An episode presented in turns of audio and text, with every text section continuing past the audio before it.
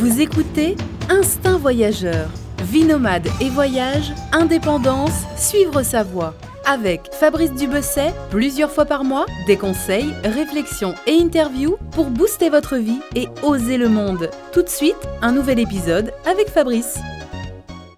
Bonjour à tous, bienvenue pour ce nouvel épisode du podcast Instinct Voyageur. Alors aujourd'hui, je suis avec Marine Meunier. Marine qui est formatrice, euh, qui est formatrice sécurité dans l'humanitaire, qui est la fondatrice et euh, qui est la fondatrice de Get Ready et qui est également formatrice euh, à Get Ready. On en parlera un peu plus tard dans l'épisode. Alors bonjour, bonjour Marine, bienvenue pour, pour ce podcast. Bonjour Fabrice, merci de ton accueil. Bah de rien. Alors, première chose, pourrais-tu un peu te, présenter, un peu te voilà présenter aux auditeurs ton background, qu'est-ce que tu fais, euh, qu'est-ce que tu fais dans la vie, etc. Euh, Puisqu'on va voir que tu es, euh, bah voilà, la, en fait, le voyage, enfin le voyage, l'humanitaire et la sécurité, c'est un petit peu les les deux les deux mots qui te résument, non? Oui, tout à fait. Ouais, ouais, si on, si on peut dire, euh, si on peut dire qu'on peut résumer euh, tout, une personne en deux mots. Mais euh, ouais, ouais, non, non, absolument, t'as raison. en fait, en ce qui me concerne, je travaille dans le domaine de l'humanitaire depuis une dizaine d'années maintenant, et je me suis spécialisée dans ce domaine-là, dans la gestion de la sécurité et de la sûreté, donc tout ce qui touche la préparation, notamment des personnels humanitaires avant leur déploiement sur des missions terrain par rapport à leur sécurité individuelle et personnelle et la sécurité que les organisations mettent en place aussi. Donc euh, voilà, préparation euh, à la compréhension des risques et euh, à essayer de voilà de, gérer au maximum ces risques pour leur permettre de faire leur travail. Donc c'est vraiment dans une visée bah, opérationnelle. Et en parallèle de ça, moi ça fait bah, autant de temps à peu près que je voyage pour des raisons professionnel, mais aussi et surtout personnel. Donc mon type de voyage, c'est plutôt euh, sac à dos. Euh, c'est plutôt sac à dos et, euh, et puis road trip. J'ai un van aménagé et voilà, j'ai fait beaucoup ah de, voyages par ce biais-là. Génial, génial. D'accord. Et, et, au niveau professionnel, quand tu fais des missions dans l'humanitaire, c'est dans quel style de pays que tu pars? Quelle région du monde? Alors il y a un petit peu de tout. J'ai la chance d'avoir écumé pas mal de, pays et, de continents différents. au niveau des missions, en général, c'est moi je, suis plutôt sur des missions courtes, donc c'est-à-dire maximum un mois et demi. je suis pas sur des très longs déploiements puisque comme je me suis spécialisée sur tout ce qui est audit et formation, mmh j'y vais un petit peu en service support. voilà pour une durée déterminée. J'ai eu la chance d'aller pas mal en Asie, le Moyen-Orient également, l'Afrique, et puis puis pas mal finalement de pays d'Europe puisque j'interviens aussi sur les sièges des organisations avant que les personnes ne partent. Donc, ils ont des petites préparations au départ et nous, on, intervient sur ces, euh, sur ces moments-là aussi. D'accord, très bien. Ouais, tu es, euh, active un peu sur tous les. Enfin, avant et, sur place, en fait, en gros. Oui, c'est ça, ouais, tout à fait. Et un petit peu après, des fois aussi, on a un peu de suivi à faire euh, lorsque les gens reviennent, reviennent de mission. D'accord. Alors, commençons par poser un peu les, les, choses, les bases, au niveau de la, un petit peu de la, sécurité en voyage, des peurs qu'ont les voyageurs d'une façon générale. Quelles sont les, peurs, euh, les interrogations qui reviennent les plus, les plus couramment, euh, notamment, bah, notamment par, euh, par, par, par Get Ready? Quelles sont les questions un petit peu, tu dois, tu dois, justement, ça doit te permettre de cerner un peu la chose. Quelles sont les, les interrogations les plus courantes, les peurs? Ouais, absolument. Alors c'est vrai que l'aspect Get Ready, euh, en fait, j'ai développé cette, euh, ce, projet-là euh, pour permettre un petit peu de transférer mes conseils que je pouvais donner aux humanitaires à des voyageurs. Donc des voyageurs solo, individuels ou qui partent en couple, etc. et ça me permet, moi, de combiner les deux, donc mon intérêt pour le voyage personnel et puis cet aspect mmh sécurité. Et, et en fait, c'est né de ces discussions que j'ai pu avoir avec les voyageurs sur des inquiétudes et peut-être des, angoisses, même pour certains, qui ont envie de sauter le pas, de partir par exemple en tour du monde, mais qui ont des craintes. donc au niveau, au niveau des craintes et des peurs, il va y avoir des choses qui sont vraiment liées à des risques qui sont identifiés, comme par exemple des risques de violence, que ce soit des risques par exemple liés beaucoup, le, risque de violence et d'agression sexuelle revient quand même beaucoup pour les femmes, un peu les hommes aussi. Hein, il faut, faut, dégenrer un petit peu la problématique.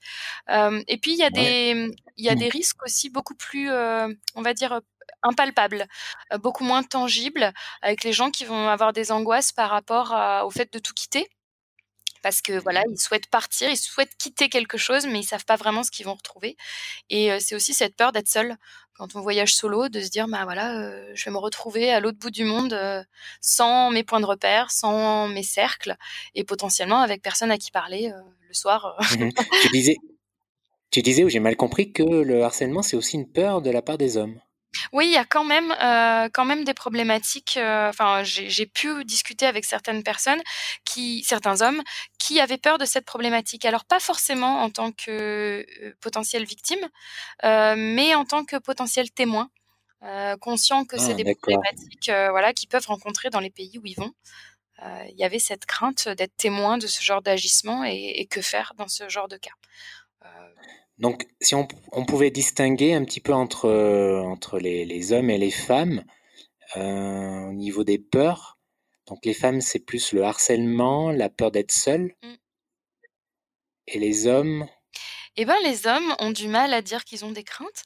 non, je veux pas tomber dans les clichés, mais euh, c'est vrai que globalement non, mais globalement, c'est vrai qu'en fait, moi, j'observe que, bah, notamment mes formations etc., trouvent beaucoup plus d'écho auprès des publics féminins je ne suis pas sûre que ce soit parce que les hommes ne, ne, réalisent pas qu'il y a des risques auxquels ils sont confrontés aussi. Je pense que c'est plutôt une approche de la planification qui est, qui est un peu différente de manière générale. Euh, voilà, je ne vais pas faire de la philosophie de comptoir, hein, mais, euh, mais j'ai l'impression qu'une femme a tendance à se poser un peu plus sur euh, de la préparation, etc., l'anticipation, et que les publics masculins sont plus aptes à juste attraper leur sac et bloquer un mmh. billet d'avion et partir comme ça. Alors c'est dû à quoi Je ne sais, pas, je sais pas forcément, euh, mais c'est quelque chose qu'on observe quand même globalement, oui. Alors Marine, autre question euh, en amont, donc avant la, quand on est dans la préparation du voyage, quelles sont pour toi les étapes essentielles pour réduire les risques euh, une fois sur place? Alors je pense que quand il s'agit de la préparation avant un départ, il y a deux aspects à prendre en compte. Il y a la préparation du voyage, ça, c'est une chose, mmh c'est-à-dire sur le plan logistique, sur le plan euh, voilà euh, de l'itinéraire éventuellement, de, des déplacements, des transports, des hôtels, etc. Et là, il y a quelques petites choses à faire pour limiter certains risques. Et puis, euh, il y a la préparation de l'individu au voyage. Mmh c'est vraiment deux choses différentes et moi j'aime bien axer sur la préparation au voyage euh, pour un petit peu développer, si tu veux, des compétences et des mécanismes euh, qui pourront après être appliqués à n'importe quel voyage. Donc, euh, donc voilà, pour ce qui est de la préparation du voyage, ce qu'on peut faire en amont pour préparer son voyage, pour limiter certains risques, bah, c'est déjà se renseigner un petit peu sur les destinations. L'idée, c'est pas de tomber dans la paranoïa. Encore une fois, c'est pour moi, la sécurité, parler de sécurité, c'est pour permettre de faire les choses, c'est pas pour s'en empêcher. Euh, donc voilà, c'est se renseigner. Pour moi, la première chose, c'est commencer à aller lire euh, bah, des conseils euh, officiels. Ça peut commencer par ça, sur les, conseils aux voyageurs, par exemple, hein, qui sont donnés par les différents ministères, que ce soit français ou canadien ou belge. si on si on est francophone, on peut aller voir ce qui, ce mmh qui est recommandé ailleurs. et puis avoir un petit peu bah, des avis d'autres voyageurs aussi. Donc il y a plein de groupes sur Internet qui existent pour ça, des forums, des rencontres, pour, euh, bah, pour cartographier un petit peu euh, bah, les risques potentiels. Et après, la deuxième étape, effectivement, c'est euh, bah, de mettre en place des mesures pour, pour les réduire, ces risques. D'accord. Est-ce qu'il y a, est-ce qu'il y a une préparation, entre guillemets, plus psychologique avant de partir à faire Je pense que oui. En fait, moi, il y a une chose qui m'intéresse beaucoup quand je parle de préparation au voyage. Donc là, c'est centré sur l'individu, c'est de se poser la question aussi pourquoi on part? Euh, pour deux raisons, parce que quand on sait pourquoi on part, on sait ce qu'on va retrouver au retour aussi. si on si on part parce qu'on fuit quelque chose, quand on va revenir, on, ça va nous revenir en pleine figure. Donc c'est un processus en fait. Et puis si on se prépare avant de partir euh, psychologiquement à, certaines choses, que ce soit à, ben, peut-être au choc culturel qu'on va qu'on va rencontrer dans le pays qu'on va visiter. Si on se prépare mentalement aussi en se en se rassurant euh, sur euh, nos forces et nos faiblesses, euh, en faisant un peu un état des lieux de ce qu'on sait et ce qu'on ne sait pas, ça va permettre mmh d'appréhender mieux les différents risques et les, et les, incertitudes aussi qui sont liées à un voyage, puisqu'un voyage c'est aussi fait pour être l'aventure, pour sortir de sa mmh zone de confort. Mais mais voilà, psychologiquement il faut ouais, il faut se préparer un peu. Ouais. Mmh mais c'est quand même difficile, là, tu disais, par exemple, de se préparer éventuellement à un choc culturel. Alors forcément, quand on est, quand, quand on connaît pas le pays, qu'on est chez soi dans son studio, etc., c'est un petit peu difficile de concrètement de visualiser. Et quand tu parles de choc culturel, je peux pas m'empêcher de, de, penser au choc de l'Inde, tu vois, qui est carrément même, euh, enfin, qui provoque parfois des, des rapatriements sanitaires. Hein. Il y a même un psychologue qui a écrit un livre sur sur ça qui s'appelle Fou de l'Inde et qui parle, voilà, de ce choc culturel de qui concerne souvent des, des jeunes qui ont qui ont peu voyagé en dehors de la France, tu vois, etc. Et en effet, là, lui, lui, ses conseils, c'est en effet d'essayer de, se préparer à ce choc culturel, de, de discuter, de, de, se renseigner sur l'Inde, etc. Euh, mais bon, ça reste quand même, euh, ça reste quand même un petit peu difficile, un petit peu difficile. Et lui, je me rappelle, il parlait notamment, euh, un de ses conseils, c'était une fois sur place, en fait, de continuer à maintenir un lien par Skype avec les, tu vois, discuter avec les gens en France pour essayer de voilà, de, de, maintenir ce lien. Alors, je sais pas ce que tu en penses, parce que quand on parle de choc culturel, euh, voilà, quel, quel, enfin, tu vois, c'est difficile de donner des conseils pratiques. Tout à fait. Alors c'est intéressant parce qu'en fait, euh, dans les formations Get Ready, là, euh, les stages de deux jours, on a différents modules. On parle notamment de la sécurité, évidemment, mais on parle aussi, on a un module interculturalité. Et, euh, et ça, c'est un module qui est, qui est, assez fascinant parce qu'en fait, on fait des petites mises en situation, voilà, on fait des, des simulations, si tu veux, de, de situations d'interculturalité. Mmh et en fait, le principe de l'interculturalité, c'est de, de, réaliser déjà dans un premier temps qu'on va être perturbé parce qu'en fait euh, on, a euh, tous des biais aussi ouverts euh, qu'on puisse être ou qu'on pense être. On, s'est développé dans un référentiel culturel et dans et une éducation aussi hein, sur le plan individuel. Et finalement on va se rendre compte qu'on est confronté à des référentiels complètement différents sur le plan des valeurs, euh, notamment. Et euh, donc c'est appréhender ça, c'est comprendre ça, et c'est comprendre aussi que euh, quand on va être confronté à ces, à ces changements, à, ces, à ces nouvelles valeurs, à ces perturbateurs, on va dire, dans le nouveau mmh contexte, c'est de développer des mécanismes pour effectivement se rappeler un peu d'où on vient et ce qui a construit notre, euh, nos schémas à nous, si tu veux. Euh, pour mmh comprendre nos réactions face à ces, à ces valeurs différentes. D'où l'importance de rester effectivement en contact avec notre propre référentiel. Ce qui est difficile si tu es parti pour fuir ton référentiel.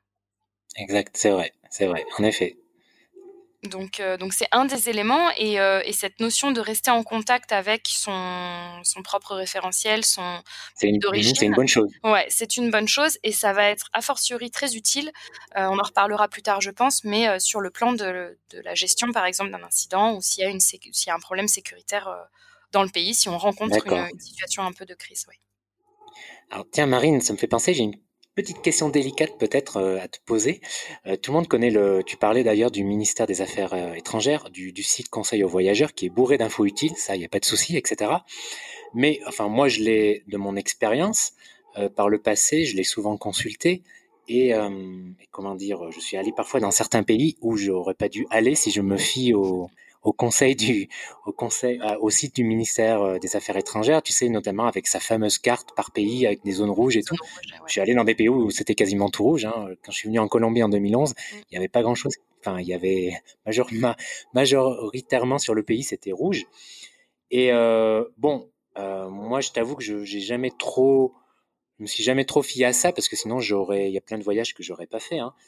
Et euh, mais je sais, je sais évidemment que le rôle du ministère des Affaires étrangères, c'est d'utiliser, je pense, le principe de précaution, donc d'exagérer un petit peu, enfin de peut-être d'exagérer un petit peu, enfin voilà pour euh, afin de réduire les risques, parce que c'est son rôle en fait au niveau de l'information. Alors je sais pas, est-ce que tu as une opinion toi par rapport à ça? Oui, bah, oui, alors moi je peux te, je peux, alors moi il faut savoir qu'il y a quelques années de ça, au tout début de, de ma carrière professionnelle, j'ai été vacataire au ministère des Affaires étrangères, c'est-à-dire que j'ai travaillé un petit peu euh, en interne pour eux sur les périodes ah, estivales, ce qui est assez intéressant, ouais, parce que ça te donne aussi, euh, si tu veux, une approche de l'autre côté. Et j'ai notamment euh, échangé beaucoup avec le centre de crise à ce moment-là, qui est en charge justement de toute la création de la collecte d'informations auprès des, des ambassades et des consulats locaux pour établir ces cartes, euh, notamment de, de, mmh de risque, euh, et puis de réagir aussi en cas de problème si un des, si un des citoyens est, euh, est exposé dans le pays. Donc, je suis absolument d'accord avec toi. Euh, si tu regardes, euh, si tu regardes les fiches des conseils aux voyageurs, il y a une cartographie qui va te dire que beaucoup, beaucoup d'endroits ne sont pas propice au tourisme. Mmh après, libre à chacun de, de, prendre ses décisions par rapport à ça. C'est aussi la limite des conseils qui peuvent être donnés. moi, je trouve que ces fiches sont très utile à coupler avec d'autres faisceaux d'indices, si tu veux. C'est-à-dire que si tu ne lis que ça, effectivement, tu, vas beaucoup te limiter dans, tes voyages. Ça peut être une première indication hein, aussi, parce que tout simplement, bah, si tu pars en famille, peut-être que tu n'as juste pas du tout envie d'être dans une zone même euh, orange. Euh, mmh donc euh, voilà, ça peut être un premier filtre. après, moi, je pense que c'est effectivement à coupler avec bah, d'autres d'autres conseils. tu peux tu peux aussi ajouter par exemple les guides touristiques du type Lonely Planet, guide du routard, qui ont des sections, des, des, paragraphes sur la sécurité et qui ont des informations complémentaires. donc voilà. pour ce qui est de l'information avant le départ, je pense que c'est quand même déjà une bonne base. Euh, mmh. ensuite, oui, carrément. Et voilà, ce qui est utile aussi, je sais pas si tu, enfin, je pense que tu connais le fil d'Ariane. Ouais, ouais, ouais, tout à fait. Si, si, je peux juste en dire un mot parce que je trouve que c'est un outil qui est très peu connu et qui est plutôt pas mal. En fait, sur le, le, site internet justement du ministère des Affaires étrangères, sur le fil d'Ariane, tu peux t'enregistrer tout voyageur, quelle que soit son, sa destination, que ce soit dans une zone qui potentiellement est un petit peu dangereuse ou pas du tout, peut s'enregistrer avec son nom, son adresse email, son numéro de téléphone, c'est gratuit, et renseigner la destination et les dates. Et mmh ça a deux fonctions. La première, c'est de savoir où, potentiellement sont les citoyens, c'est-à-dire français, c'est-à-dire que si dans ce pays, à ce moment-là, il y a un souci, ils savent que tu es sur place, donc ça facilitera la réaction. Mais aussi, en termes de prévention, ils peuvent envoyer du coup des SMS ou des emails pour avertir les gens qui sont censés être sur le territoire de potentiels soucis. Moi, je l'ai déjà utilisé personnellement et professionnellement. Euh, j'étais en Turquie et ça, voilà, j'ai reçu un SMS pour me dire éviter la place Taksim euh, à Istanbul, il y a des manifestations, etc. Alors, tu, as raison de, parler du fil d'Ariane. Alors moi, j'avoue que j'ai peut-être un préjugé par rapport à ça, c'est que pour moi, l'utiliser, c'est soit les flippés qui l'utilisent, soit quand tu vas dans des pays vraiment à risque. Mais je pense que j'ai tort. ben, moi, j'aurais tendance à dire que, qui peut le plus peut le moins. Euh, si tu veux, moi, je, je, je, le teste un petit peu maintenant sur tous mes voyages. Euh, et j'étais à Londres il y a trois semaines. Euh, et j'avais renseigné le voyage à Londres. C'était c'était trois jours, hein, c'était pas c'était rien de rien de très fou. Mais j'ai reçu un SMS pour me dire qu'effectivement il y avait, tu sais, il y a eu les euh, les manifestations, euh, les démonstrations liées au Brexit. Et donc j'ai reçu juste un SMS pour me dire, pour me donner l'itinéraire en fait de cette manifestation. Donc comme j'avais pas envie d'être embêtée dans, dans mon tourisme, bah, ça m'a permis mmh d'éviter ces zones-là quoi. Donc donc voilà, c'est gratuit, ça prend deux clics. Non, mais tu as raison de le rappeler, en effet. Euh, d'ailleurs, il faudra que j'essaye. Tiens, je vais m'inscrire, euh, je vais m'inscrire ici, tu vois, pour voir mmh. euh, le genre de message qu'on envoie. En effet, c'est, j'ai jamais testé, donc en effet, c'est, c'est l'occasion de, de tester. D'ailleurs, j'invite les auditeurs, bah, ouais, lors de leur prochain voyage, à tester. C'est gratuit, en effet, c'est simple. Mmh. Et en effet, voilà, comme on dit, ça mange pas de pain. Et puis ça permet de renseigner un contact d'urgence aussi. Donc si, si jamais, voilà, ils peuvent aussi rentrer en, relation avec. Si jamais il y a un problème, hein, c'est vraiment extrême mmh. dans ce Justement, Marine, pour toi, est-ce qu'il y a des, est-ce qu'il y a des pays vraiment à éviter? Enfin, des pays, pas forcément des pays, mais vraiment, est-ce qu'on, en fait, en gros, est-ce qu'on peut voyager partout? Moi, je pense, que, je pense qu'on peut voyager euh, presque partout à partir du moment où, d'une, on est conscient des risques. Euh, on est conscient des risques auxquels on s'expose soi-même et auxquels on expose les autres aussi. Euh, parce qu'en fait, il ne s'agit pas que de la sécurité du voyageur, mais notre présence dans un pays et dans une zone peut créer des des risques pour les personnes locales également. Mmh. Euh, donc ça, c'est intéressant de, de l'avoir en tête. là, là, tu parles plutôt au niveau politique, quand, quand on est dans des pays euh, où le contact avec les étrangers est euh, pas très bien vu, c'est surtout oui, ça que et tu puis, veux dire. Euh, je, je, te donne un exemple. Par exemple, enfin, si, si, tu voyages dans un pays et que tu es accompagné d'un chauffeur, par exemple, ou d'un taxi, etc., euh, peut-être que ta présence dans ce taxi euh, en question va attirer euh, sur ce taxi l'attention de, je ne sais pas, de braqueurs et mettre en danger aussi, tu vois, la, le, chauffeur de ce taxi. Enfin, c'est des questions mmh. aussi qu'il faut se poser euh, de quel est notre impact quand on voyage sur la sécurité des gens, euh, quand on va euh, dans un Airbnb, quand on va dans un hôtel, etc. Qu'est-ce que ça implique pour les autres? Après, il faut pas tomber encore une fois dans la paranoïa et je pense qu'on peut voyager dans beaucoup, beaucoup, beaucoup de pays du moment qu'on met en place, si tu veux, quelques précautions pour, mmh. pour limiter ces risques. Ah, mais t'as raison, c'est une bonne, euh, c'est une bonne remarque. On est toujours, euh, bah, naturellement, on est humain, on est toujours naturellement auto-centré, et peut-être un peu plus quand c'est, on fait l'occidental qui, qui voyage dans certains pays, peut-être, sans doute. On oublie un peu, en effet, de penser à, à notre impact Mm. et aux conséquences que, que peut avoir. euh, ouais, je pensais, je pensais il y a quelques années quand j'étais allé en Birmanie, euh, c'était pas très, euh, je sais même pas si c'était pas interdit même que de séjourner chez l'habitant quand on était étranger, tu vois. Mm. Et, et parfois, dans certains cas, euh, je l'ai jamais fait à ce moment-là, mais certains cas, j'aurais presque pu le faire, tu vois, en insistant. Et c'est vrai que, tu vois, ça me fait penser un petit peu à ces moments-là où j'ai failli insister, où la personne a failli accepter, Mm. mais c'était peut-être pas forcément très intelligent si on l'avait fait, tu vois, Ouais, forcément. ouais, ça aurait pu euh, peut-être euh, provoquer euh, ouais, des, des conséquences après coup pour, pour ces familles qui t'auraient accueilli. si à ce moment-là, effectivement, si c'était au temps de la junte militaire, s'il y avait des sanctions, ouais, potentiellement, ouais, ouais. Mais donc pour toi, le voyageur là qui, qui part là comme ça, euh, je sais pas, en Afghanistan, euh, en Irak, euh, euh, tu vois, dans des zones où il n'y a pas forcément la guerre, euh, enfin je veux dire le, des affrontements, mais où c'est des voilà, c'est des zones euh, très, pour le coup, assez fermées au tourisme et où c'est tendu, où il y a des risques. Pour toi, c'est pas forcément le mec, il est pas, tu te dis pas forcément putain lui il est fou quoi. Bah, je, je, je, pense que c'est pas forcément très intelligent en fonction de l'objectif de ton voyage. Il y a peut-être des moments à éviter et des destinations à, à privilégier. Il y a tellement de belles choses que je pense qu'on si on peut éviter de se mettre en danger, c'est quand même mieux. Euh, Mhm. Après, euh, voilà, moi j'ai aussi cette, cette approche euh, humanitaire qui fait qu'on est obligé d'aller dans des zones où, ça chauffe. Euh, mais je pense qu'un un citoyen euh, un citoyen qui a français qui a envie de, qui a envie de voyager, euh, s'il peut éviter ces zones-là, c'est quand même mieux sur certains points parce qu'en fait, si quelque chose se passe, faut réaliser aussi que ça va déclencher pas mal de, ben, voilà, de, de répliques derrière avec potentiellement ben, l'engagement euh, de ressources, que ce soit euh, au niveau de sa famille, que ce soit au niveau de l'État, que ce soit au niveau euh, bah, des organisations sur place, etc., qui vont essayer de, bah, de, de, mettre en place des soutiens. Donc euh, voilà, c'est vrai que si, Mhm. c'est pas forcément anodin, quoi. Mais je pense que je pense qu'avec un, un niveau de préparation adapté et savoir pourquoi on part, c'est quand même c'est quand même le plus important. Mhm. D'accord. Et est-ce que tu as noté, parce que est-ce que tu as, no- est-ce que tu as noté que les- la peur des attentats, c'est quelque chose qui revient souvent dans, dans les interrogations, euh, euh, dans les peurs, et j'imagine que depuis que tu fais ça, depuis 10 ou 15 ans, euh, tu as noté, euh, enfin, c'est c'est quelque chose qui, qui, qui augmente, non? C'est une peur, j'imagine, bah, Alors parce oui qu'il y a et une non, réalité également. c'est c'est assez euh, c'est assez ambigu parce que parce qu'en fait euh, c'est quelque chose qui fait peur aux gens en termes de, de violence des événements.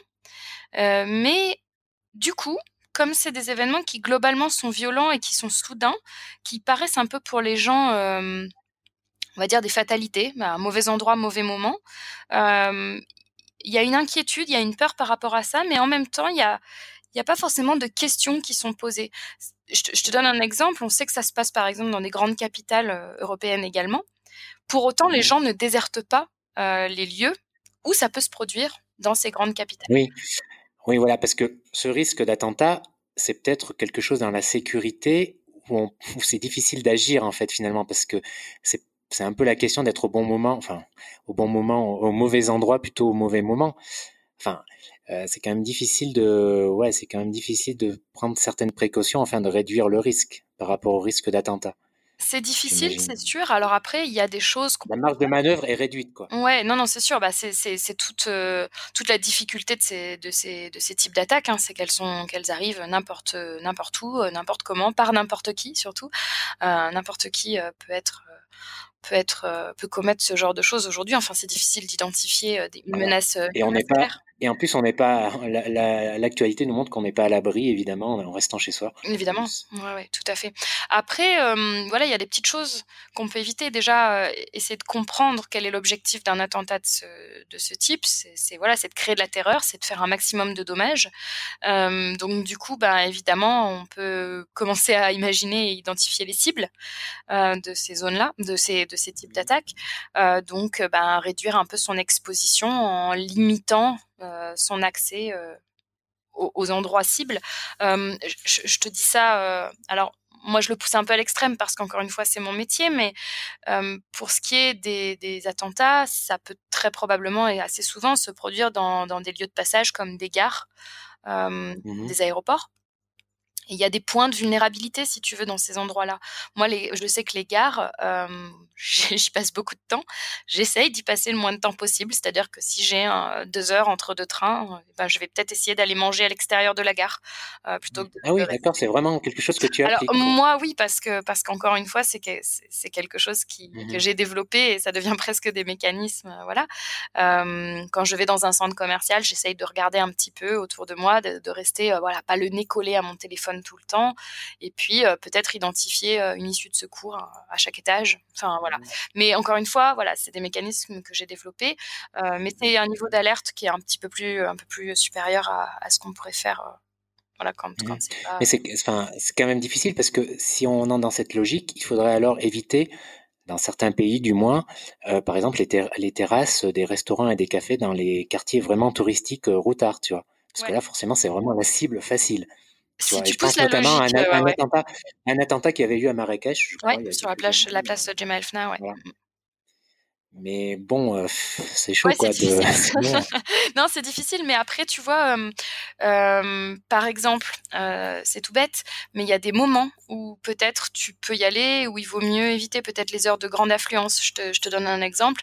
si tu veux, si tu es dans un pays musulman et que tu as que tu veux aller visiter la mosquée euh, ou que tu as envie d'aller visiter les abords d'une mosquée, je te dis ça par exemple, moi j'étais j'étais en Turquie notamment à Istanbul, euh, bah il y a des moments où tu sais que c'est une heure de grande affluence le vendredi matin à la sortie euh, de la prière, c'est peut-être pas le meilleur moment pour aller dans ce quartier-là que ce soit pour des raisons d'attentat ou des mouvements de foule. Mais voilà, il y a, a peut-être des, des, moments qui sont plus appropriés que d'autres. Mmh. Alors encore une fois, il ne faut pas tomber dans la paranoïa, on ne peut pas faire son agenda euh, de, voyage uniquement sur cette base-là, mais ça peut être des petites choses euh, bah, qu'on peut avoir mmh en tête. Alors justement, parlons un petit peu des... C'est un petit peu lié, mais euh, par exemple, des, tu es dans un pays et tout à coup, il y a une crise politique tu vois, avec des émeutes, des manifs. Alors je pense notamment, moi, euh, je pense notamment au, hum, quand il y avait les, les, les manifs et les émeutes euh, en Thaïlande par rapport aux chemises euh, jaunes, aux chemises rouges, je mmh sais plus, chemises jaunes. J'étais là à ce moment-là et en effet, en effet, c'était chaud. Il y avait des, il y a eu des, des blessés, des, des bus qui, qui, qui brûlent, etc. Alors quels sont, quels sont les, les conseils, voilà, les, les, la chose à faire quand tu te retrouves subitement euh, pas au cœur de la manif, hein, mais comme ça, euh, subitement dans une situation de crise politique euh, quand tu es en voyage bah, C'est une très bonne question. Tu étais à Bangkok à ce moment-là ou Oui, j'étais à Bangkok, c'était en 2009. il y a eu plusieurs moments, en tout cas, il y a eu une, à ce moment-là en 2009. Ouais. Ah ouais, ouais. Euh, et ben écoute, il y, y, a plusieurs choses. En termes de prévention, parce que mine de rien, c'est quand même des choses qui peuvent se passer dans la plupart des pays, mais encore une fois, si tu es informé, c'est-à-dire que, un, si tu euh, bah, as quand même euh, fait ton inscription sur le fil d'Ariane, deux, euh, suis les médias locaux euh, parce que, parce que bah, tu as accès justement à, la, à, une télévision, à la radio. Si tu arrives à suivre un petit peu RFI ou ces chaînes qui diffusent de l'information mmh internationale, et puis si tu, tu restes... Aujourd'hui, on a la chance quand même d'avoir les réseaux sociaux aussi, qui sont une source d'information, alors pas toujours hyper fiable, mais en tout cas, ça peut donner un petit peu l'alerte. Euh, en fait, rester un peu connecté, même, même si on a très envie en voyage des fois de se couper de tout ça, c'est important de rester informé. Une fois que tu as l'information, il y a des, des, moyens de savoir où se passent les choses. Euh, donc, euh, notamment, encore une fois, par, euh, par le biais des consulats et des ambassades locales qui pourront identifier des zones vraiment critiques. Et une fois que ces zones critiques sont identifiées, l'objectif du voyageur, c'est de les éviter. donc, mmh voilà, c'est de ne pas se retrouver à l'endroit où ça se produit. Euh, donc voilà, donc il faut, faut fuir les manifestations, en tout cas, ça c'est clair. Ouais. Et euh, suivre les recommandations euh, des, bah, des autorités. moi, j'invite à mmh se rapprocher quand même des ambassades dans ces cas-là il y a toujours un numéro d'urgence. Ouais, bah, franchement, c'est, ça restera la source d'information, euh, la, première source d'information. Il y a le centre de crise qui a aussi en, France une hotline, donc euh, qu'on peut contacter à tout moment. Euh, donc, si vraiment la mmh. situation escalade. Après, voilà, si vous êtes dans un hôtel, dans une auberge de jeunesse, ils auront aussi des infos, donc ne pas hésiter à, leur poser la question pour essayer d'éviter au maximum ces zones-là, d'éviter de finalement de s'exposer à un risque qui n'est pas forcément nécessaire, quoi. Voilà, et ne pas forcément paniquer parce que en général, ce genre d'événement, il cible, enfin, euh, les gens ne visent pas les touristes, quoi. C'est quelque chose qui se passe euh, à l'intérieur du pays entre les, voilà, il y a priori, on n'est pas visé en fait. Non, c'est très rare, c'est très rarement le cas. Et si on reste en dehors de, ça, euh, voilà, ça, tient aussi au fait, par exemple, de ne pas euh, s'engager dans des conversations euh, politiques houleuses mmh avec des gens, voilà, qu'on aura rencontrés, des locaux qu'on aura rencontrés, je sais pas, dans un taxi, dans un bar, dans un restaurant. Essayer d'éviter ce genre de conversation, ça peut aussi être une bonne, une bonne approche dans des temps, dans des moments de tension, quoi. Exactement. Et d'ailleurs, le fait de, de fuir ces, ces rassemblements euh, publics, hein, c'est pas forcément, c'est pas forcément un conseil à suivre. Enfin, je veux dire, pas seulement dans une situation de crise politique avec des émeutes, etc. Là, justement, je pense forcément à l'Algérie. Mmh. Tu es en voyage en Algérie en ce moment, il y a des grandes manifestations avec plein de gens. Alors, ça, bon, j'ai pas suivi exactement, mais apparemment, il n'y a pas eu d'émeutes ni de, ça n'a pas dégénéré. Mais évidemment, se retrouver même manifester en fait soi-même. Euh, mmh. je suis pas sûr que ce soit une excellente idée parce que en fait c'est pas forcément, euh, je veux dire, euh, on le voit avec les gilets jaunes en France. quand tu te retrouves dans ce genre de truc, tu peux être la cible de vol, de voilà, tu peux te retrouver au mauvais endroit au mauvais moment quoi. Ouais, tout à fait. En fait, euh, une manifestation, même la plus pacifiste euh, qu'elle puisse être, euh, tu, tu maîtrises pas forcément ce qui se passe autour de toi. Les mouvements de foule, ben, ont des risques associés. En fait, on appelle ça des risques associés qui découlent de ces regroupements. il peut y avoir un mouvement de panique ça a été vu notamment euh, dans, pas mal de situations, notamment en Asie. On se souvient de ce pont, euh, voilà, où c'était agglutiner les gens. Euh, ah oui, exact. C'était au Cambodge, ça? Alors je ne veux pas dire de bêtises. Je crois que c'était à Phnom Penh. Possible, ouais. Et, et, donc voilà, mouvement de panique, mouvement de foule. Et là, c'est bah, c'est des gens qui finissent écrasés hein, euh, sous, sous, les pieds des autres, tout bêtement. Il y a des risques de vol, effectivement, des pickpockets. Euh, il y a des risques de viol aussi, d'agression sexuelle, parce que euh, bah, le côté foule, etc., crée une certaine impunité. on ne sait pas forcément d'où ça vient, etc. il y a eu notamment à la période des printemps arabes dans différents pays et, et, notamment en Égypte beaucoup beaucoup de cas de violences sexuelles en marge justement des manifestations euh, qui n'étaient pas forcément violentes en elles-mêmes, mais voilà, des groupes de personnes euh, qui prenaient une personne euh, de côté à part et qui l'entraînaient en, dehors de la manifestation.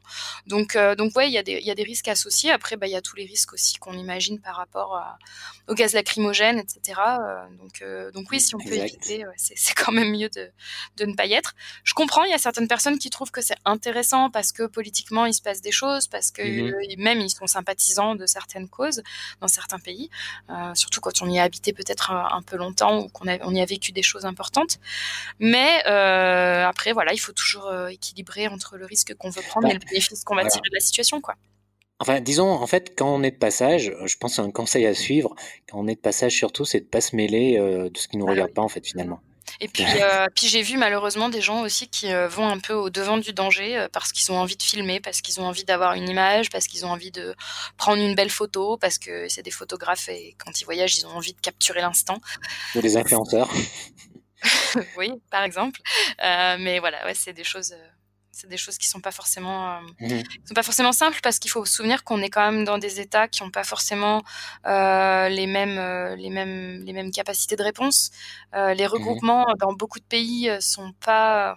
J'ai dit ça, mais en France, hein, c'est la question se pose aussi, mais sont sont encadrés de manière assez violente par les forces de l'ordre. donc donc voilà, ça peut aussi dégénérer assez rapidement quoi. Mmh Alors autre situation de crise qu'un voyageur peut peut affronter lorsqu'il voyage, c'est euh, les risques naturels.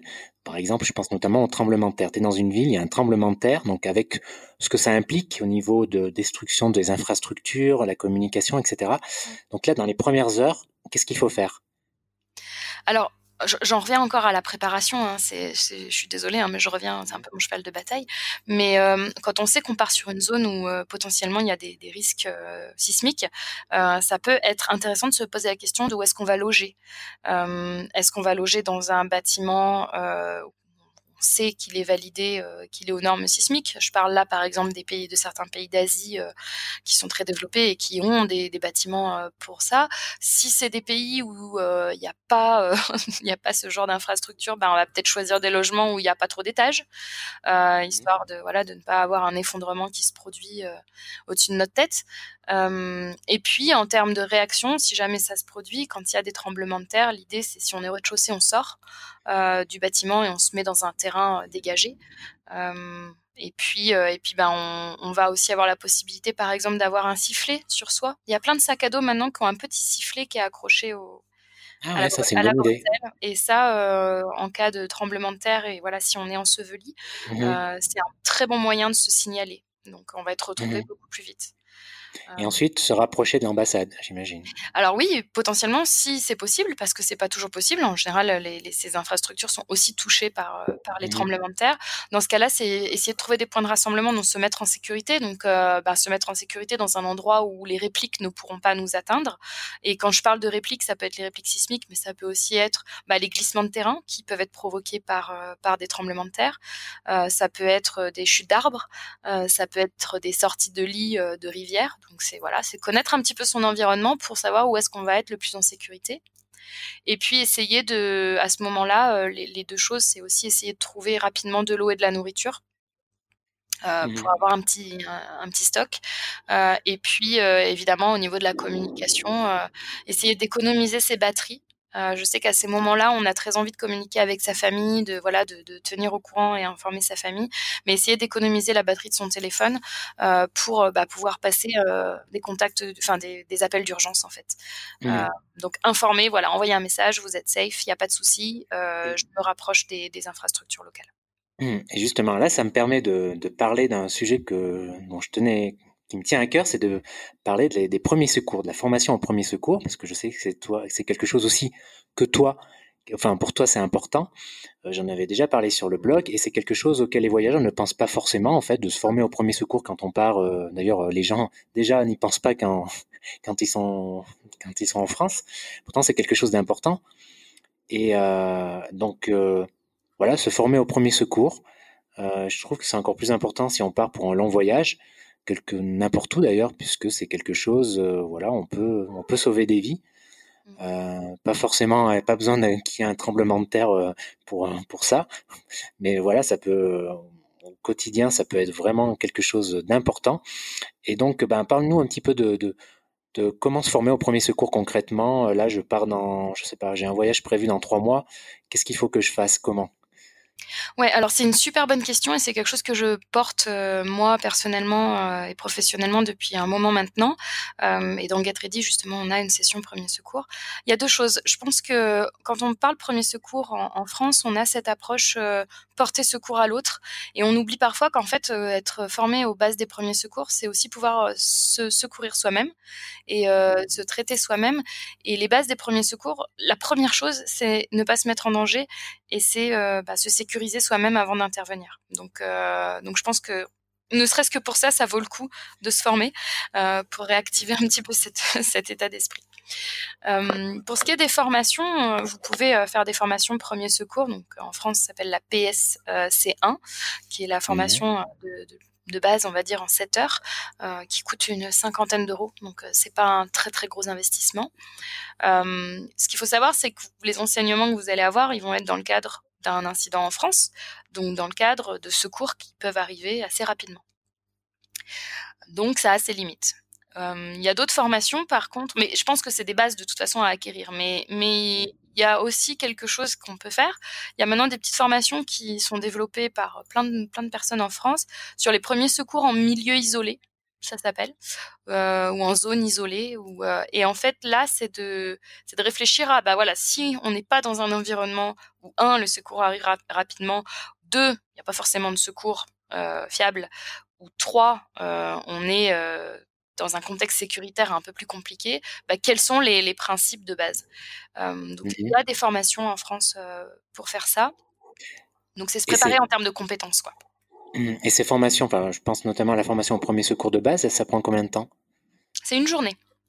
Ah, d'accord, une journée. Ah oui, c'est court, ouais. disons. Ouais, ouais, c'est entre 7 et 8 heures. D'accord, moi à l'époque c'était ouais, c'était plus long, il me semblait. Après, il y a différentes formules. Il y a aussi des formules où on va apprendre à secourir en équipe, par exemple. Et là, c'est différent. Là, c'est pour pouvoir intervenir à plusieurs sur un incident. Donc, c'est un petit peu différent. D'accord. Donc, voilà. Vous écoutez Marine, vous vous formez au premier secours. dès que vous pouvez, pas, pas besoin de voyager, encore une fois. Hein. Franchement, c'est quelque chose que, que tout le monde devrait faire. En fait, c'est même quelque chose qui devrait être obligatoire, en fait, finalement. Tiens, euh, pourquoi c'est pas obligatoire ce truc? Bah, En fait, je pense qu'il y a pour en discuter avec pas mal de gens, il y a pas mal de gens qui n'ont pas forcément envie de se former parce qu'ils ne se sentent, ils veulent pas être, se sentir obligés d'intervenir, sachant qu'ils seront, ils n'auront pas la confiance de le faire. Euh, mmh. donc moi, ce que je leur dis, c'est que c'est pas parce qu'on s'est formé qu'on est obligé d'agir. Hein. C'est encore une mmh fois, en plus avec le stress, etc. C'est tout à fait compréhensible de de plus savoir, de paniquer, etc. Mais au moins d'avoir en, tête qu'il y a différentes choses qu'on peut faire dans les premiers secours. Et si on n'intervient pas directement sur une personne ou sur soi-même, c'est en tout cas d'alerter. Et euh, ça m'amène à mon deuxième point, c'est-à-dire que quand on voyage, je pense que c'est quand même toujours utile d'avoir le contact, de s'être euh, renseigné sur le contact euh, bah, des secours sur place en fait. Quel numéro je vais devoir appeler si jamais j'ai un problème sur place du, type mmh médical, etc. D'accord. Et j'ai une autre question pour toi, là qui me vient. Là, c'est les, les joies du direct. Hein, on fait tout en tout en live. Euh, il y a une question qui revient souvent, moi, enfin qui est souvent revenue de la part de lectrices. C'est euh, bah, le cas des parents flippés. Comment les rassurer euh, quand tu pars et tout. alors moi, je me rappelle ma mère qui était qui, je peux le dire, elle écoute pas le podcast de manière, qui est une grande flippée, qui est une grande flippée de la vie même. Euh, quand je partais euh, comme ça, euh, notamment genre en Afrique, etc. Moi, ce que je faisais, c'est que bah, je lui laissais moi un petit parcours sur une feuille, mon petit parcours indicatif avec le numéro des ambassadeurs. C'est un peu ridicule, hein, mais peut-être. Enfin, je sais pas si c'est ridicule, mais en tout cas, ça l'a rassuré, ça, ça marchait. Et puis, euh, bah, je l'appelais souvent, voilà. Mais euh, qu'est-ce que tu en penses? Est-ce que tu as, des conseils spécifiques pour les, pour les parents flippés Alors, je ne suis pas euh, parent moi-même, mais je, je, pense, de ce que je, et ce que je vois autour de moi, c'est que c'est impossible de ne pas être flippé quand on est un parent, euh, déjà. Donc, de toute façon, en tant qu'enfant de parents flippés, il faut faire avec. C'est voilà, c'est comme ça. Mais je pense qu'on peut, on peut mettre en place effectivement des petits outils, des petites choses qui vont permettre aux parents de se rassurer j'ai vu des choses très extrêmes euh, que, que je ne je recommande pas, comme euh, des, des, des, parents qui donnaient un tracker euh, GPS à leur enfant pour pouvoir le suivre ah oui. du monde. Ah ouais, non, ah, j'ai vu des trucs, voilà, des gens qui investissaient vraiment sur ce plan-là. Mais moi, j'ai jamais été jusque là. les choses que je fais, c'est que je parle déjà de mon voyage je parle de mon voyage, j'explique mon voyage, euh, je parle de la destination, j'essaye aussi d'apporter des compléments d'information à ce que mes parents peuvent voir dans les médias, parce que voilà, si on se base sur ce qu'on lit mmh. euh, ou ce qui remonte en tout cas au niveau des médias, évidemment, c'est flippant. Euh, et puis j'essaye d'expliquer un petit peu les mécanismes que je que j'ai mis en place. Oui, je suis consciente de ce risque-là. Ben voilà ce que je vais faire pour essayer de le limiter. Voilà ce que je vais faire si jamais ça arrive malheureusement. Et puis euh, ben tu peux me joindre euh, à tout moment ou ben tout simplement je te donnerai des nouvelles tous les deux trois jours. et si t'as pas de nouvelles de moi au bout d'une semaine, ouais c'est peut-être pas normal. Mais mais voilà. Ouais, non, parce que le coup, le coup des trackers GPS, je pense que c'est le, pire pour les parents. Tu vois, tu vois ton, tu vois ton fils là, mais qu'est-ce qu'il fait là à 5 heures du matin? Ah non, mais Il est sur une euh, montagne à 5000 mètres. enfin, qu'est-ce qu'il fait là? Puis c'est hyper intrusif. Enfin, qui a envie de se faire Ah oui, en plus. Mais bon, enfin voilà, j'ai vu des gens le faire, hein, j'ai vu des, j'ai vu des cas. Donc après, je pense que c'est sur des personnes qui partent, euh, euh des, des peut-être des, des, jeunes qui partent très très jeunes, avec des parents, euh, voilà, mmh particulièrement inquiets. Puis c'est c'est la, la, condition pour qu'ils puissent partir. Mais euh, mais voilà, je pense que ça, c'est sur la base d'une discussion avant un départ. Et comme tu dis. Bah, donner l'itinéraire, donner l'itinéraire qu'on va faire, indicatif, et puis régulièrement donner des nouvelles, envoyer un SMS, bah voilà, je suis bien arrivé, j'en suis là c'est toujours quelque chose qui, rassure. quoi. C'est communiquer, communiquer quoi. Ah oui, communiquer. Après, c'est compliqué parce qu'on a tous des schémas familiaux différents et je pense qu'il y a des familles pour qui c'est plus simple que d'autres. Oui, c'est clair. Euh, mmh. mais bon, c'est, euh, ça fait partie, euh, ça fait partie un petit peu des, du jeu, ouais, je pense, de pouvoir communiquer là-dessus. autre question classique que tu dois avoir souvent, c'est par rapport bah, au harcèlement, à la question du harcèlement quand on est, quand on voyage, quand on est une femme, notamment dans certains pays musulmans ou des pays comme l'Inde, quels conseils Alors bon, en général c'est lourd, c'est souvent, enfin c'est plus euh, comment dire problématique dans ce sens. C'est plutôt le un certain stress et le fait que ça soit lourd. Enfin, j'imagine. Je, sais pas, je, ça m'est jamais arrivé, donc j'imagine. Euh, alors, quel conseil tu donnerais pour un peu pour arriver un petit peu à gérer ça d'une façon plus avec un peu plus de recul, en réduisant les risques? Mais je pense que c'est même pas. Est-ce que c'est forcément la question La question, c'est de réduire les risques? Alors, c'est une question qui est hyper, euh, qui est hyper intéressante parce que, comme je disais, c'est quelque chose qui revient souvent euh, comme inquiétude chez les femmes.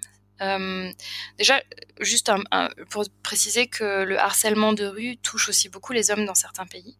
et donc, je pense que c'est important de le, mentionner. ce que je vais dire s'applique également dans ces cas-là. je pense qu'il faut dissocier les agressions verbales et les agressions physiques qui peuvent être mmh sexuelles potentiellement plus, plus violentes et plus importantes sur le, sur le spectre, on va dire, des agressions. Il y a différentes choses. Il y a le harcèlement de rue, voilà, qui va être répétitif, des remarques, etc. et puis il va y avoir vraiment l'agression physique. dans, dans, le cas de, alors moi j'ai eu la chance dans beaucoup de, de cas de ne pas subir de harcèlement de rue dans beaucoup de pays où pourtant c'était une problématique il y a deux choses. J'essaye d'éviter de. Alors, encore une fois, rien ne justifie ce type de comportement, mais moi, je me centre quand même sur euh, le côté pragmatique. On peut faire toute la sensibilisation qu'on veut, l'éducation qu'on veut des personnes qui, agissent comme ça. En parallèle, c'est bien de se mettre aussi en, sécurité et de, voilà, de, limiter mmh vulnérabilité. Mais euh, éviter d'être seul, c'est quand même quelque chose qui est primordial si on peut euh, voilà euh, être accompagné en petits groupes etc c'est quand même mieux. Il y a une posture aussi euh, physique hein, de, de, confiance de voilà donner l'impression qu'on sait où on va c'est-à-dire éviter peut-être de regarder sa carte et son téléphone tout le temps quand on est dans la rue. Préidentifier un peu l'itinéraire puis éviter de s'exposer à certains moments à certains endroits encore une fois rentrer tard le soir etc ça peut être des recommandations qui sont toujours utiles quand même. Mmh. il y a L'attitude quand même joue beaucoup de mon expérience, d'après ce que j'ai vu. Euh, je me rappelle notamment euh, en Inde, il y avait de grosses différences entre certaines femmes, certaines voyageuses. Euh, c'était pas c'était pas lié à la tenue vestimentaire ou autre chose. Enfin, elles avaient des voilà des tenues vestimentaires soft, etc. Mais c'était vraiment voilà l'attitude, leur façon de leur, leur degré d'ouverture en fait, selon les, les cas en fait, mmh. le, le, ce qu'elles transmettaient en fait. Euh, au niveau de la confiance, au niveau de la fermeté, parce qu'en en fait, il fallait être ferme des fois, tu vois. Euh, j'ai une amie, j'ai voyagé en Inde avec une amie, et elle arrêtait pas de se faire embêter parce que elle avait un espèce de sourire et de, je veux pas dire qu'il faut pas sourire, mais elle avait trop, elle avait comment dire, le, trop le sourire facile dans certaines situations, alors qu'il fallait euh, se montrer dur et envoyer, envoyer paître en fait. Oui, quitte à paraître, euh, à passer, euh, dans certaines situations pour pour être quelqu'un de de fermé, d'agressif, quoi.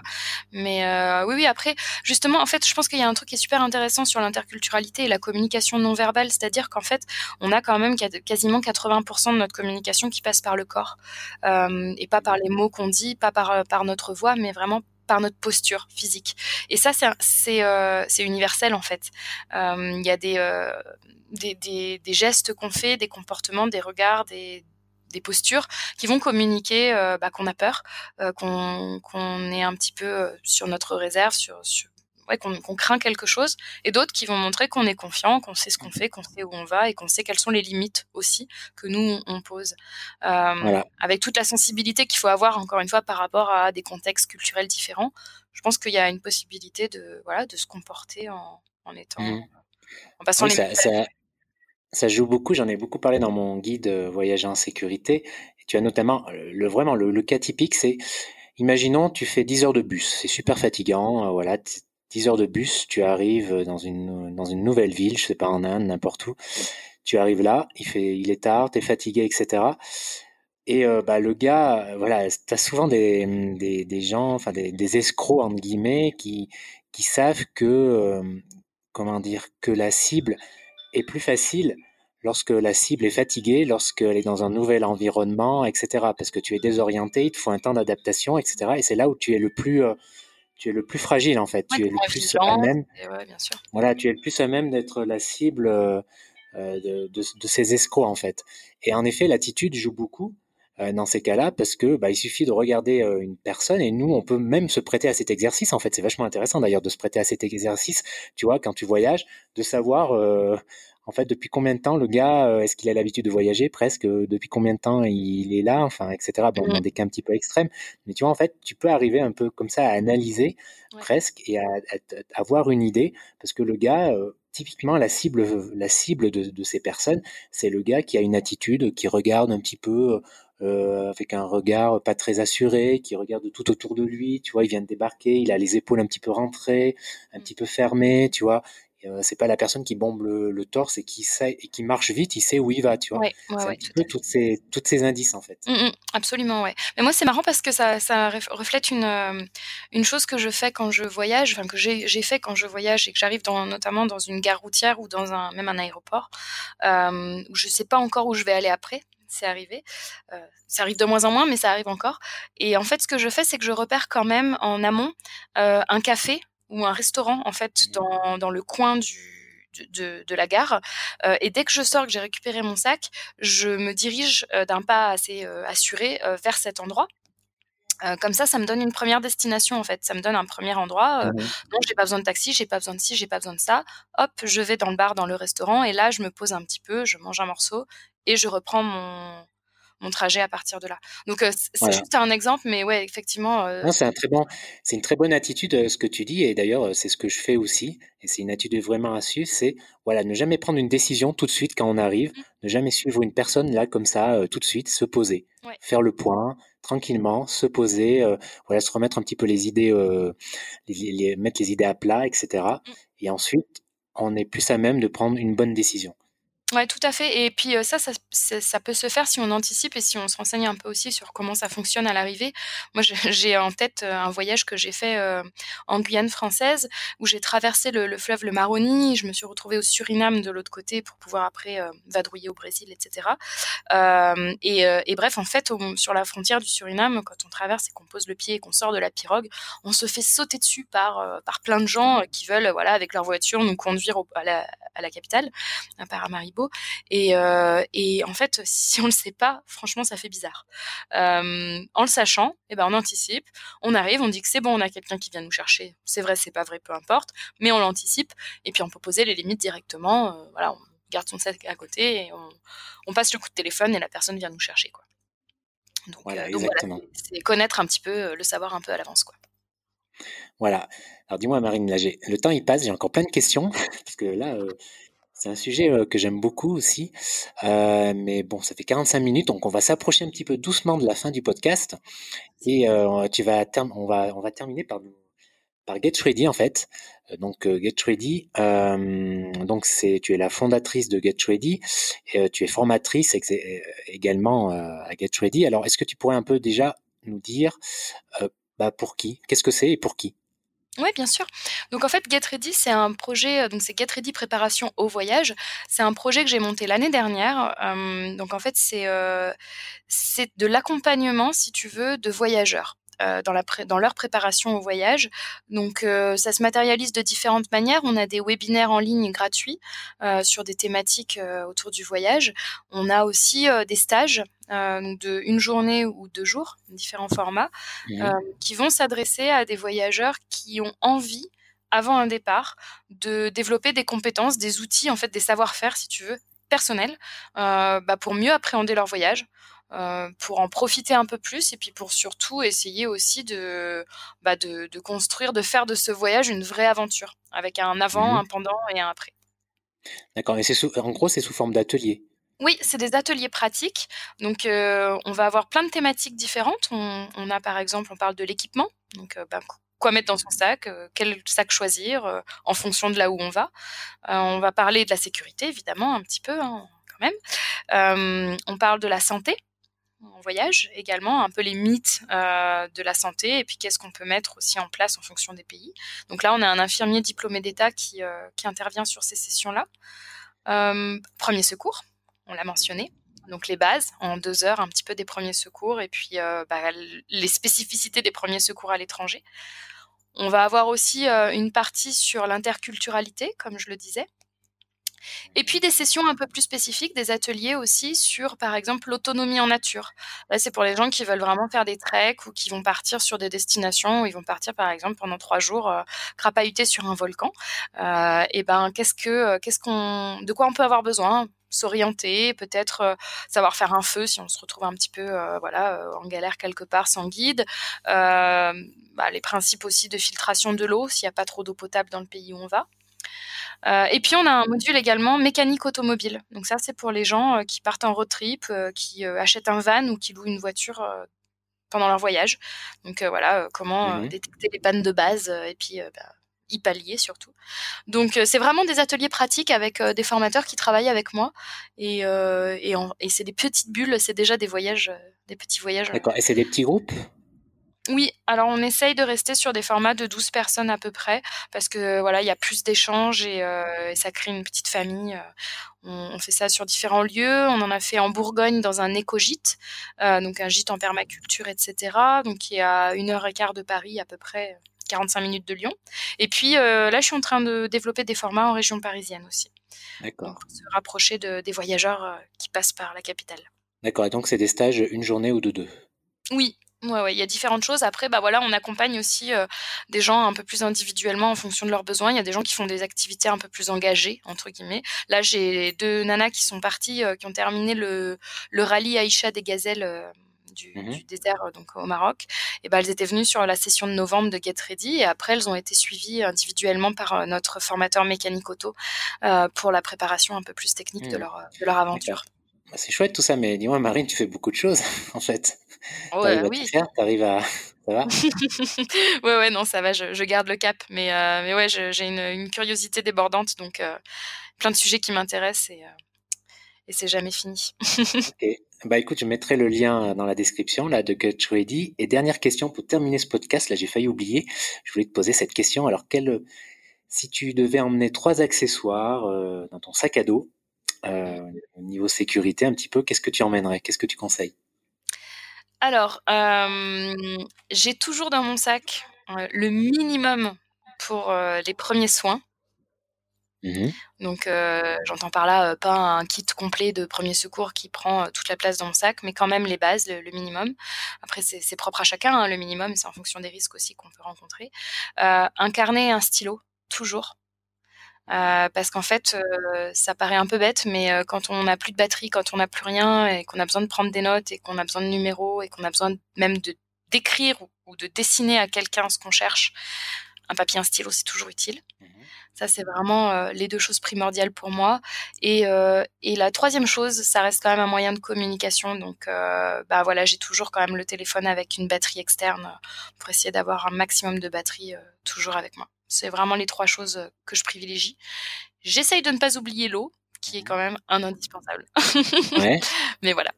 D'accord, donc c'est les trois, oui, les trois choses un petit peu de base à ne pas oublier, quoi. Ouais, pour moi, c'est ça. C'est vraiment euh, ouais, les, les premiers secours, euh, le carnet, le stylo et, et le moyen de communication. Mmh. Parce qu'après, il y a plein de. On trouve souvent des petits accessoires. Alors, il y en a qui sont un peu gadgets quand même. Il y a un petit peu de tout. Au niveau de la sécurité en voyage, par exemple, je me rappelle, il y a, il y a, il y a par exemple des cale-portes. Tu vois, des petits, un petit accessoire qui te permet, en fait, de. Ouais, j'en ai un, ouais, ouais. Voilà, je vois bien. Parce qu'on puisse pas ouvrir la porte euh, de, ton, de ta chambre de l'extérieur. Mmh. pendant la nuit, style. Alors bon, est-ce que pour, toi c'est quand même euh, quelque chose euh, d'utile ou ça fait pas Alors c'est quelque chose que j'ai déjà utilisé pour le coup en voyage et qui m'a déjà servi puisque euh, j'étais dans un hôtel où je sentais que c'était un petit peu ah ouais. j'étais pas tout à fait sûre de l'hôtel. Donc j'avais calé ça derrière une porte et il y a effectivement quelqu'un qui a essayé d'ouvrir la porte ah la nuit. Donc ah d'accord. Voilà, donc ça c'est flippant ça. Mais je peux vous dire que si vous n'avez pas de cale-porte dédiée à ça parce que ça prend, quand on part avec son sac à dos, on va pas forcément euh, se taper le, le cale-porte. Euh, c'est pas très gros, mais quand même. Euh, un guide, Lonely Planet ouvert, donc hop, on glisse les pages en dessous de la porte. Ça marche aussi très bien. Donc ça oppose déjà une résistance. Une résistance à l'ouverture d'une porte. Donc voilà, c'est on, peut jouer un peu à MacGyver dans ce genre de cas. avec ce qu'on avec ce qu'on a, on peut déjà faire pas mal de choses. Ok, très bien. Bah, écoute, sur, sur ces derniers mots, pardon, bah, un grand merci Marine pour, pour le temps, pour ce, pour ce long interview sur, sur la sécurité en voyage, sur la gestion des situations de crise, parce que c'était aussi le, le sujet, finalement, le sujet de ce podcast. Euh, bah tiens, euh, puisqu'on est en avril, tu as prévu euh, un voyage cet été, quelque chose, quelque chose de prévu Alors cet été non, cet été non, mais normalement à la fin du mois d'avril, je pars au Burkina Faso pour, pour deux semaines pour le mmh. travail. D'accord. Et puis après, bah, il y aura des vacances dans l'Ouest canadien à l'automne. Euh, D'accord. Ah, tiens, justement, j'étais passé au Burkina Faso moi en 2000, euh, c'était quoi, en 2006, voilà. à l'époque, c'était en moto. Alors, comment est la situation au niveau de la sécurité là-bas? Il y a, pas, il y a une, contamination quand même des, de tout ce qui. Ouais, c'est pas, pas, terrible en ce moment. Mm, mm. C'est pas terrible. C'est même décommandé, donc enfin, vaut mieux pas y aller en ce moment. Oui, Ouais, non, c'est pas une destination à privilégier au niveau du tourisme. Moi, j'y vais du coup pour le travail, justement, en travaillant sur la thématique de la sécurité pour former des équipes là-bas. Il y a effectivement, euh, bah voilà, des groupes euh, armés djihadistes qui, qui descendent, donc mmh. euh, du nord, enfin qui descendent du nord, ouais, vers le sud, qui se rapprochent de la capitale. Donc voilà, le sud-sud du pays, ça va encore, mais la moitié nord, c'est pas terrible. Ouais, le pays d'Ogon, ça va encore. Ouais, ça passe Attends, encore. le pays d'Ogon, c'est non, ça c'est au nord, le pays d'Ogon pas dire de bêtises, hein, mais. Euh... Je crois, non, attends, pas sûr, parce que c'est au nord, je crois, ouais, le pays d'Ogan, c'est entre la, c'est la frontière entre le Burkina et le Mali. Ouais. Non, non, non, c'est à éviter. Ouais, d'accord. C'est dommage, hein, c'est vraiment une belle région. Enfin, bon, j'en ai un bon souvenir. Il y a, y a, des tonnes de, de, destinations comme ça qui, malheureusement, aujourd'hui sont, euh, sont bloquées au niveau des accès et c'est très triste. Et on pense, je pense notamment à la Syrie, puisque c'est un pays que moi, mhm. j'aurais beaucoup aimé visiter parce que c'était un, un, très, très, très beau pays. Euh, mais bon, voilà, il y a un temps pour tout et à un moment, il faut laisser aussi. Euh, la place aux populations pour, bah, pour mener leur leur propre combat, on va dire. donc, donc voilà, à ne pas aller en rajouter, mettre notre nez dans, dans ces affaires-là. Mmh, exactement. Voilà, ben merci pour merci pour tout, Marine. Plein de bonnes choses, plein de bonnes choses pour la suite, plein de réussite dans tes différents projets. T'en as pas mal. Et voilà, bonne bonne route. Travel safe. Eh ben merci Merci, merci beaucoup. Et puis, bah, n'hésitez pas, oui, si vous avez des questions, euh, je suis euh, joignable sur le site de GetReady, donc ce sera avec plaisir. Ok, ciao, ciao, merci. Merci, salut Fabrice, au revoir à tout le monde. Merci à Marine d'avoir pris le temps de répondre à cette longue interview. J'espère que vous avez trouvé euh, le sujet intéressant. en tout cas, je mets dans la description le lien vers son site, Get Ready, si vous êtes intéressé par ses stages de préparation au voyage. Puis je vous mets également le lien de mon livre euh, voyager en sécurité, enfin plutôt la méthode atypique pour voyager en sécurité.